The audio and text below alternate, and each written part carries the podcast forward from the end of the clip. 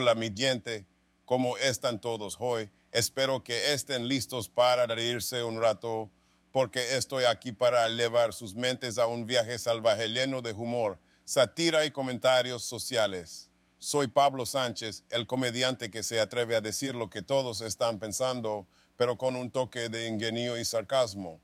Vamos a hablar de la vida cotidiana, ese loco circo en el que todos estamos atrapados. Han notado cómo los políticos hablan y hablan, pero nunca dicen nada. Es como si estuvieran compitiendo por el premio al discurso más largo y aburrido, y nosotros, los pobres ciudadanos, estamos atrapados en medio de esta guerra de palabras, tratando de encontrar algún sentido en todo esto, pero no se preocupen porque aquí estoy yo para traducir todo ese lenguaje político sin sentido y qué me dicen de las redes sociales. Ahí es donde las personas se convierten en todo lo que no son.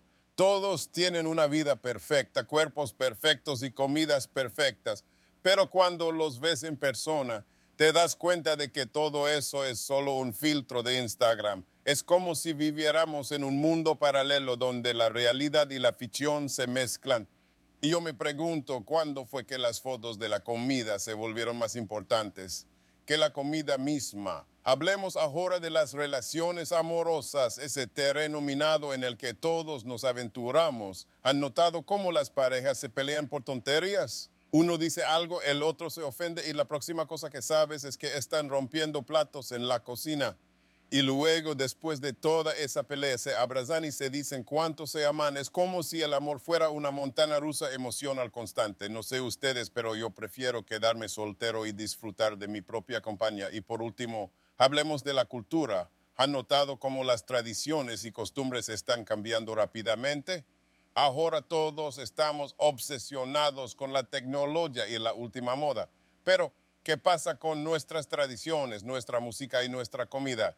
Están siendo olvidadas en el camino. Y eso es una lástima porque nuestra cultura es lo que nos hace únicos. Así que vamos a abrazar nuestras raíces y celebrar nuestra diversidad.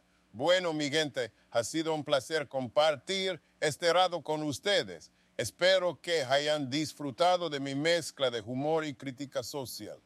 Recuerden, la risa es la mejor medicina, así que ríanse un poco más y no se tomen la vida demasiado en serio. Hasta la próxima, amigos.